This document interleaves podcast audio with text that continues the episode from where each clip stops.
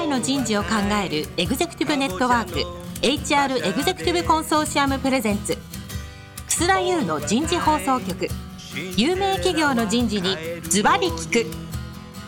年間数百社の人事を訪問し続けている人事のスペシャリストでありシンガーソングライターとしても活躍する HR エグゼクティブコンソーシアム代表の楠田優が有名企業の人事や人事をサポートする専門家を招いて企業が抱える課題や実際の事例を紹介しながら解決策を模索していきます。この番組はビジネスコーチ株式会社をはじめ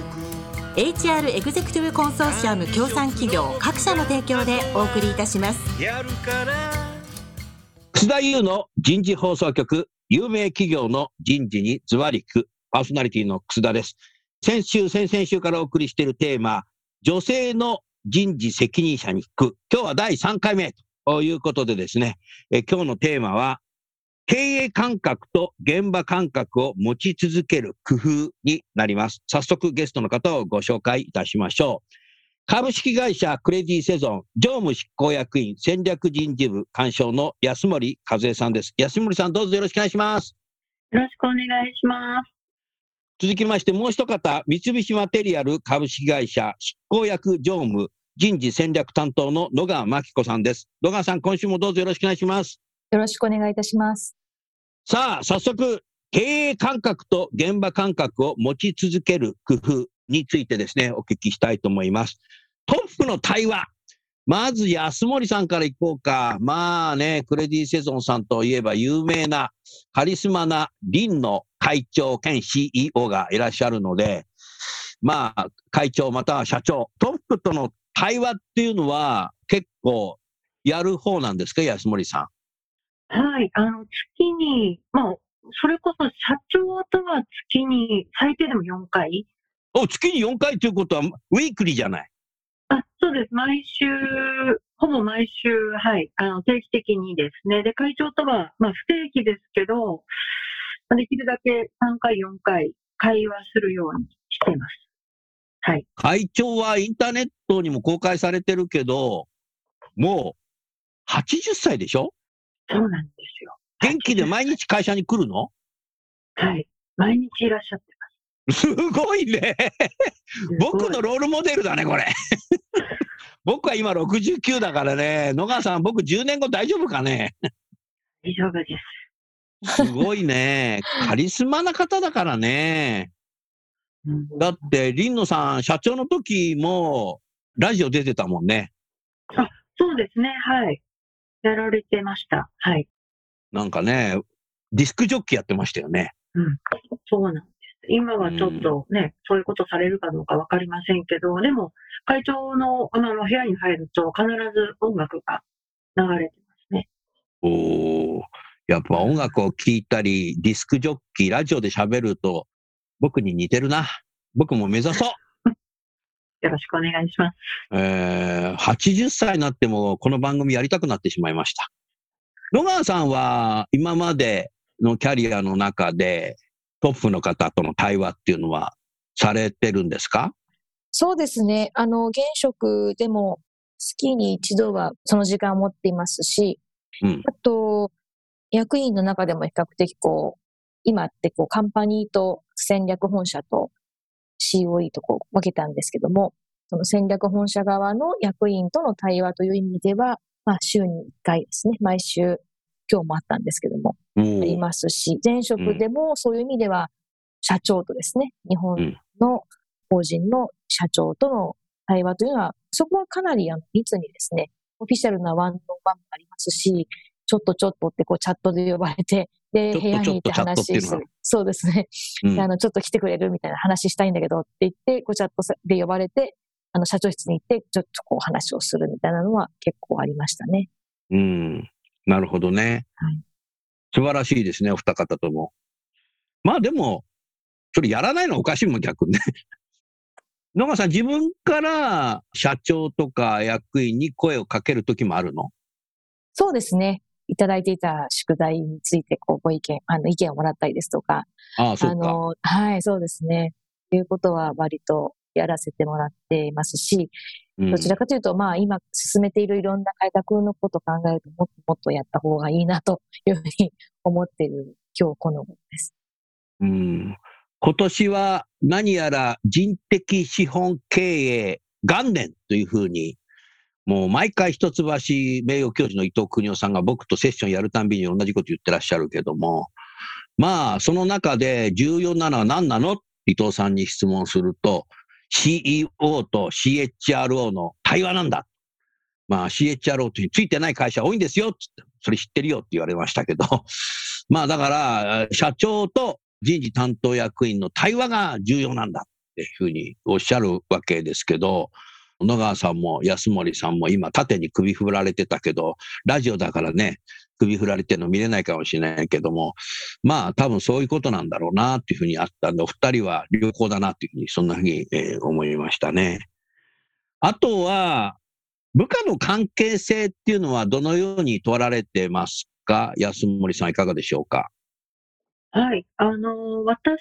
はですね、人事部以外にも、まあ、クレジットカードのインフラ部門、あの、プロセッシング事業部というんですけども、そこも担当してます。うん、まあ、ちょっと今回は人事部にフォーカスしてお話をしますと、私の直接の部下に当たるっていうのが人事部長なんですね。うん、で、まあ、あの、彼は誰にでも、あの、明るくフレンドリーでフラットで気持ちのいい、まあ、人物だなと思います。うん、あの、その彼とは、まあ、より良い距離感を保ちながら役割分担してるんですけど、はい、やっぱり私、あの、人事の、まあ、経験がないというか、その知識もそんなにないので、ちょっとやっぱり人事部そのものに介入しすぎてる感は否めないなとか、うん、えー、彼のそのやりたい人事部っていうんですかね、運営を邪魔してないかなみたいな、そういうことについて定期的にワンオンワンで聞いてはいます。あの、一方的に彼からわーっと話していただもらうだけじゃなくて、うん、まあ私と一緒にいてやりづらくないかとか、いやもうそれは本当に何回も聞いてるから、こういうこと直してほしいとか、うん、まあこういうことは力になってくれとかっていうことをちょっと教えてほしいんだ、みたいなことは、はい、聞くようにしてます。お自らね、心理的な安全性あるかどうか、フィードバックもらってるって感じですね。そうですかね、はい。うん、素晴らしいね。うん、ありがとうございます。野川さんはいかがですか？はい。私も今の会社で、あの、ワンオンワンっていう習慣自体はですね、今年の1月からあの、本格展開を始めたばっかりなんですけれども、はい、あの、まあ、それを、まあ、自ら実践するという意味でも、学習でワンオンワンをしたりですとか、うん、あの、まあ、前職でもですね、学習でワンワンをして、業務に関するそのいろんな進捗はもちろんなんですけれども、うん、あの人によっては、先ほど、あの、前々回の話でもないですけども、プライベートに少しやっぱりこう、立ち入ってもらいたい人、それが快適な方に関しては割とこう、意識的にプライベートの話を最近どうなのみたいな話をしたりしています。なるほどね。部下はもうタイプがいろんな様々な方が多分いると思うので、えー、部下を知るっていうことも野川さん大切ですね。そうですね。はい。うん。安森さんも部長だけじゃなくて、課長さんもいろんなタイプの方がいらっしゃるだろうから。はい。それを知るっていうのも大切ですね。そうですね。はい。まあでも二人はそういうのを普通にやってるんだろうな。うん。うん。人事のメンバーは比較的、まあ、近くにいますし、うん。非常にコミュニケーションも取ってるんですけど、一方でもう一つの、まあ、事業部は本当に1センター、まあ、500人とかいるので。500人いらっしゃるの？あ、そうですね。その、そこだけで大企業じゃないですか。まあそうですね。でもセンターのちょっと大きさによりますけど、まあ、例えば500人いるところもあれば、まあ200人ぐらいのところもありますけれども、うん、やっぱりそこの方たちにちょっとこう、リーチできてないっていう焦りっていうんですかね。うん。これでいいのか、みたいな気持ちは、まあ、なくはないなと思います。うん。それはニーズがどんだけいると、そうなんだろうなと思うけど、でもそう思って時間を作ったり、対話をしたりしようとしている安森さんもあるんだろうね。はい、そうですね。できるだけ2ヶ月に1回はそのワンワンをやって、なんとなくやっぱぎこちないですけど、人事のメンバーよりは、なんか何話したらいいの？みたいやらなくちゃいけない。はい。わかるわかる。そうですか。なるほどね。さあ、少しテーマを変えて、その、お二人とも、まあ、人事担当役員ということですけど、まあ、リスナーの方で、これから人事担当役になっていくんだろうなって、ものすごくたくさんいらっしゃると思うんですけども、男性でも女性でもそうですけど、人事担当役員っていう醍醐味について少しね、お二人から話を聞きたいなというふうに思います。醍醐味ということでは、野川さん、まずお願いします。いかがですか？そうですね。やはりあの、今、この時代というか、あの、まさに先ほどおっしゃられた通り、その人的資本関連ですけれども、うん、まあ、今その、会社のやはりこう、これからもサステナブルにこう続いていく上で、一番のこの差別化の、まあ、あの、鍵を握るという意味では、社員がどれぐらいこう生き生きとこう最大限こうパフォーマンスを上げてもらうかっていったところが問われてるんだと思うんですけど、どの会社も。そういう意味では、今すごくこう、一番ホットな、常にこう物事が動いてる人事の領域を担当させてもらっているという意味では、そこがすごくこう、スリルがありますし、やったらやっただけのこう効果というか反響があるので、この時代の人事を担当するのは非常にこう、月並みな言い方ですけども、やりがいがあるなというふうにいつも思っております。うん、そうだね。まあ、今のね、野川さんの話を聞いてて、私としては、人事が面白い時代に入ったなと思います。うん、ただ反面、人事が難しい時代にも入ったなということかなと思ってます。決して今までね、私も社会人になって相当長いですけど、左打ち輪の人事の時代って逆ないんだよね。うん、人間って頭で分かってても心が動かないじゃないですか。そういう時ありますよね。だからやっぱり、先ほど500人と話してたけど、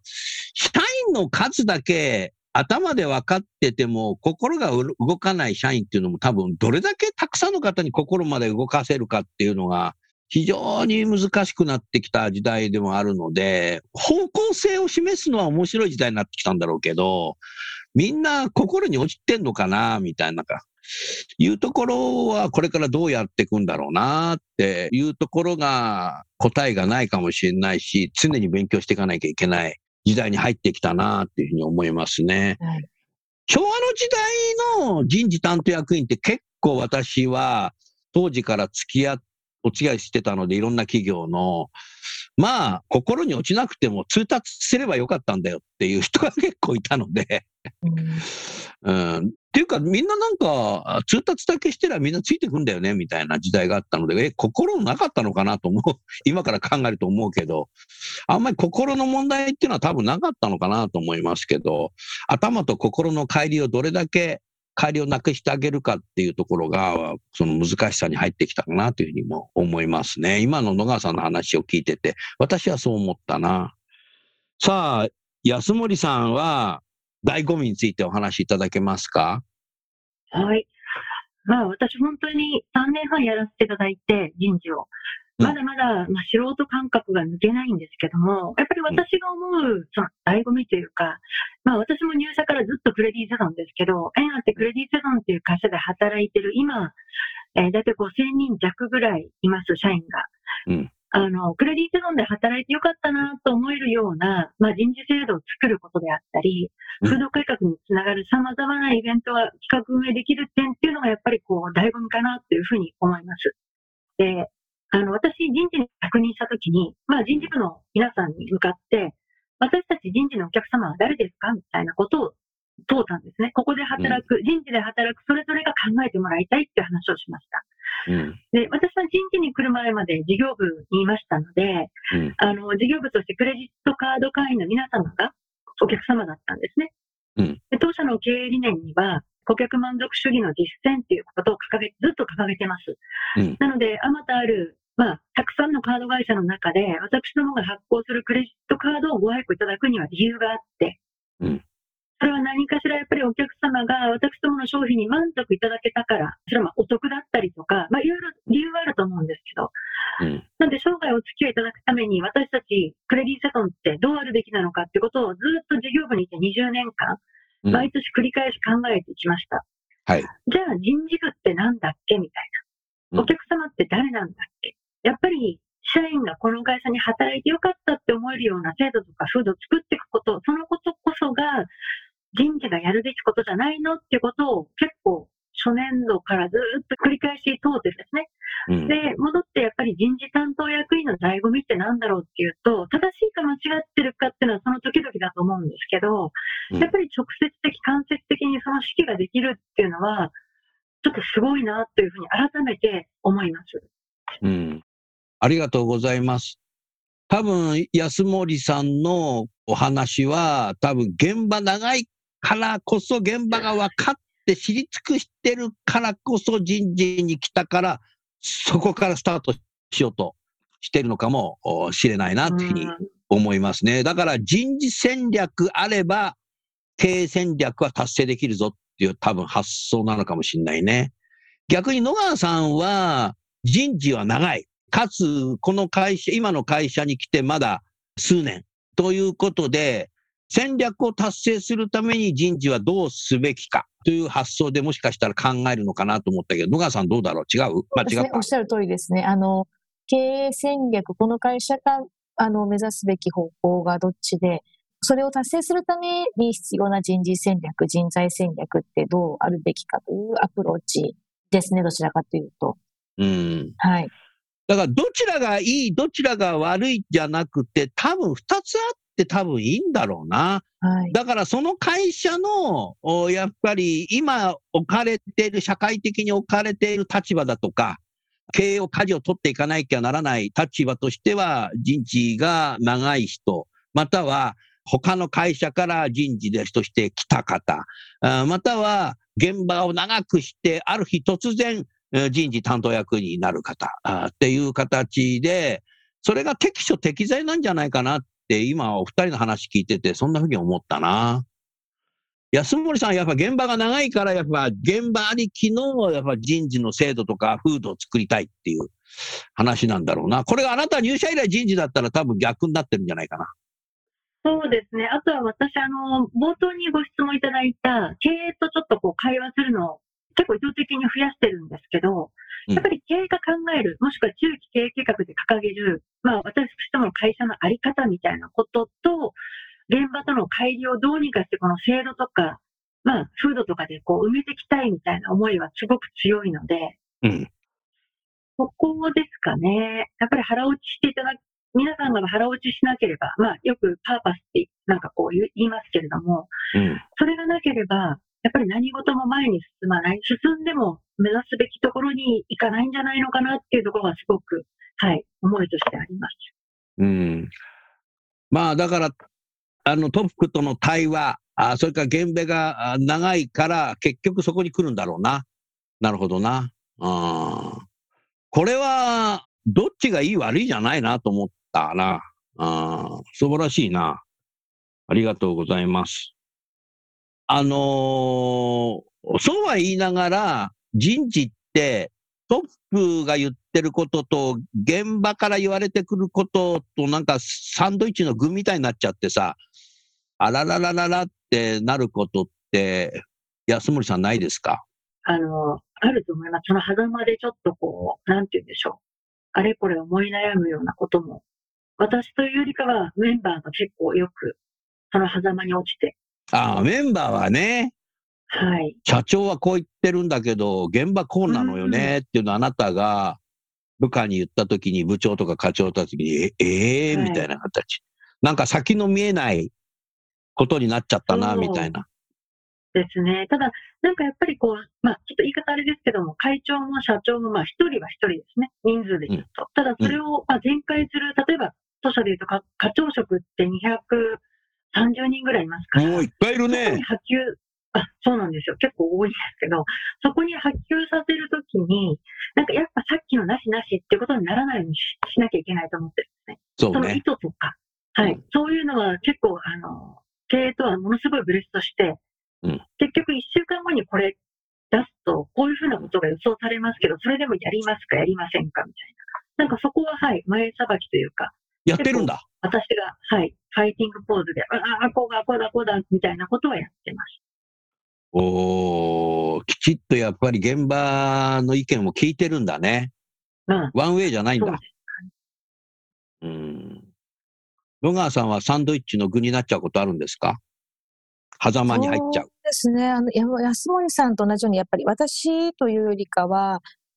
例えば現場とこう密に仕事をしている HR ビジネスパートナーですとか、HRBG、うん。はい。とか、あの、私自身も人事として、こう、正しいと思ってこうやりたいんですっていうことと、いやいや、そうじゃないよねっていう、まあ、現場からの反応であったり、うん、役員陣からの、こう、フィードバックだとかっていうのは、まあ、どうしてもこう合わないことだっていうのは、まあ、どうしてもあの、会社の経営ですので、あり得るあの、それは常にこう、なんていうんですかね、試練だなと思いながら、あの、一つ一つこう乗り越えるようにしていますが、やはりあの、安森さんの今の話伺っていて、私、圧倒的にあの、当社での経験というか、あの、現場の経験が足りないので、そこをこう突破する、突破口みたいなのも、いろんな人たちにこう助けてもらいながら、あの、知恵をいただきながら突破していかなければいけないので、まだまだその辺の修行が必要だなというふうに今、お話伺ってて思いました。うん。何が正しいんだろうっていう、人事的にこれが正しいっていうふうに思っていても、人事を経験したことない現場の方は、いや、それは正しくないっていう、やっぱりそれはやっぱり対話をしながら本当の正しいものっていうのを探っていくっていうのがなんかこのブーカの時代で先が見えない、コロナの時代で先が見えない時代の一つなんだろうね。僕はよく言うんだけど、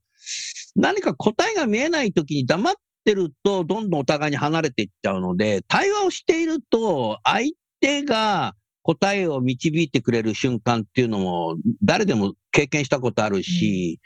自分で一人で家でね、考えていても答えはないんだけど、自分の考えを相手に向かって喋ってると自分が答えにたどり着かしちゃう時っていうのもあると思うので、やっぱ人間ってやっぱ対話をするっていうのが重要なんだろうなっていうふうに私常に言うんだけど、多分安森さんも今野川さんも少し縦に首振られたけど、安森さんそういうことってありますよね？そうですね。結局自分の中ではこうだって結論出しても、あ、そうじゃなかったんだってことはよくあります。そういうふうに思ってなかったんだ、みたいな。あります、あります。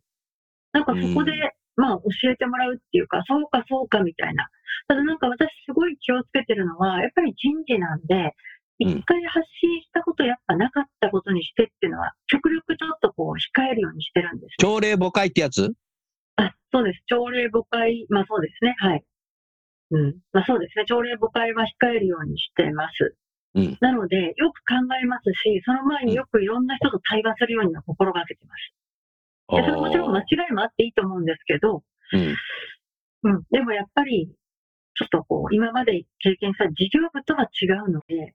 そこは、うん、はい、すごく意識してます。うん。野川さんもそこはありますか？朝礼誤解をしちゃいけない自分ってある？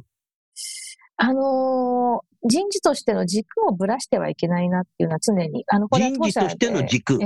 当社だけではなくて、あの、一貫してこう気をつけるようにしているところですね。なのでそういう意味では朝礼誤解はやっぱり極力やらないようにしていますし、人事としての軸をあの大切にするようにはしています。うん明日からこういう制度に変えますあさってになったら、やっぱりやめることになりましたとか みんな、社員全体がぶっ倒れちゃうよね。え、何何何？みたいなそれはまずいよな。うん。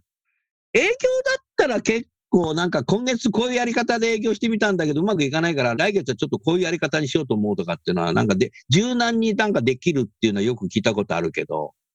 あの、営業とか販売とかのやり方はね。でも神社はそういうわけいかないもんな。やっぱりメンバーシップにしようみたいな。やっぱりジョブ型だみたいな。来月はメンバーシップ型に戻りますみたいな。そんなわけいかないわ。ちょっと究極な言い方してるけど。やっぱぶれない。思想が重要だもんね。うん。ありがとうございます。じゃあ、あのー、最後にお二方から、いわゆる経営感覚と現場感覚を持ち続ける工夫の中で質問をお願いしたいと思います。安森さんからいこうか。はい。ちょっとこの今日の会の中で、結構現場を知るためにいろいろ回られてる、まあこれからも回らなきゃいけないっていうお話があったと思うんですけど、やっぱりこう初めて足を踏み入れる現場、私もあの会社には長いんですけど、事業部違うと全然初めましてみたいなことが多いんですね。おそうなんだ。あ、そうです、そうです。あの、心がけてらっしゃることってありますか？初めましてってこう訪問するときに。そうですね。あの、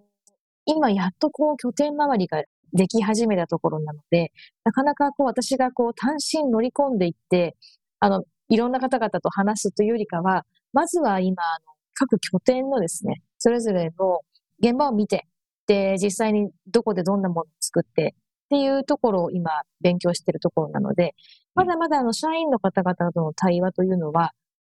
これからやるところですね。で、実はあの、楠田先生ご存知だと思うんですが、今、弊社では4つ大きな改革を、経営改革を推し進めていて、その中の一つの柱に人事があるんですが、でその経営改革を進めている中で、これはオンラインですけれども、社員の方々との、まあ、オンラインのバーチャルタウンホールっていうのを、まあ、この夏、秋かけてやってたんです。でその場では、あの、事前に質問をいただいて回答したりですとか、はたまたその当日、その場で質問してもらって、あの、それに回答するみたいなことをやったんですが、まあ、あの、今回の改革に関して、ポジティブに捉えている方はもちろんそう言ってくれるし、そうでない方はその通り言ってくれるという意味では、そのタウンホールでの対話、顔はなかなか見えないんですが、いろんな声がかなり多数聞けてですね、そういう意味では私の中では対話の場としてはすごくいい勉強になりましたし、できればこの次はリアルでですね、本当の対面でそういう場ももっと数を重ねていきたいなというふうに思います。なるほどね。ありがとうございます。素晴らしいね。そうなんだよな。やっぱ現場はやっぱり実際リアルに会うときと、ちょっとオンラインとでは言い方も変わったり、聞く側もオンラインだと、ちょっと奥深くまで聞けないなっていう時もあるので、まあできれば早くね、えー、現場に足を出張して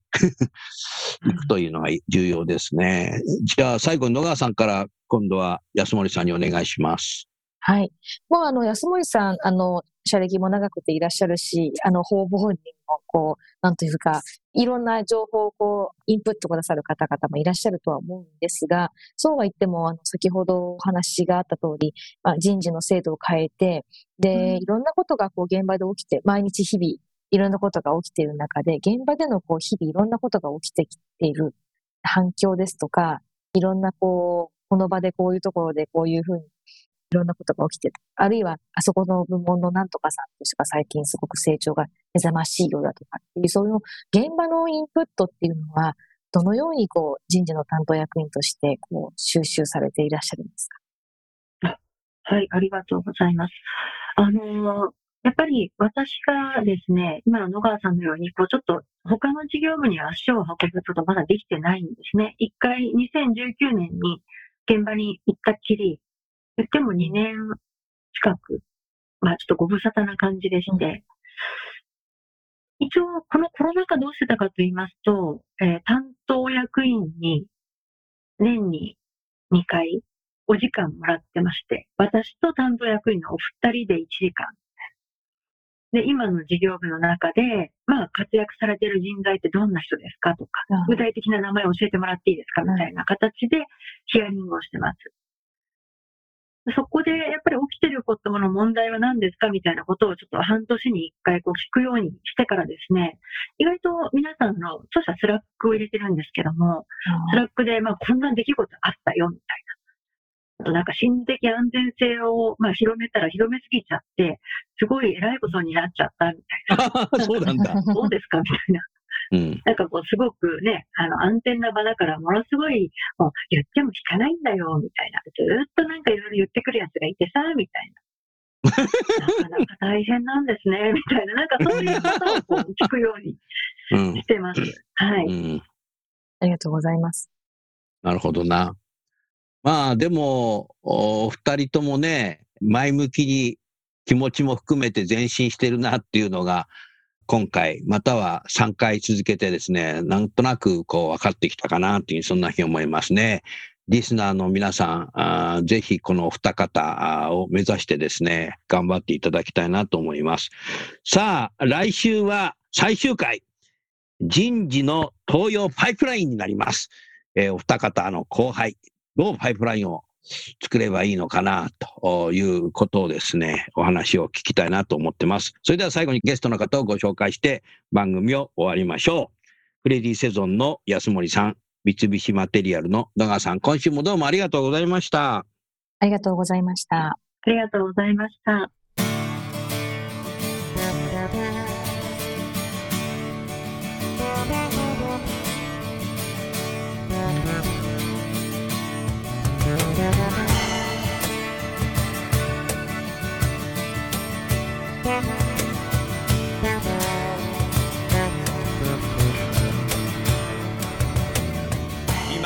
今日のお話はいかがでしたか？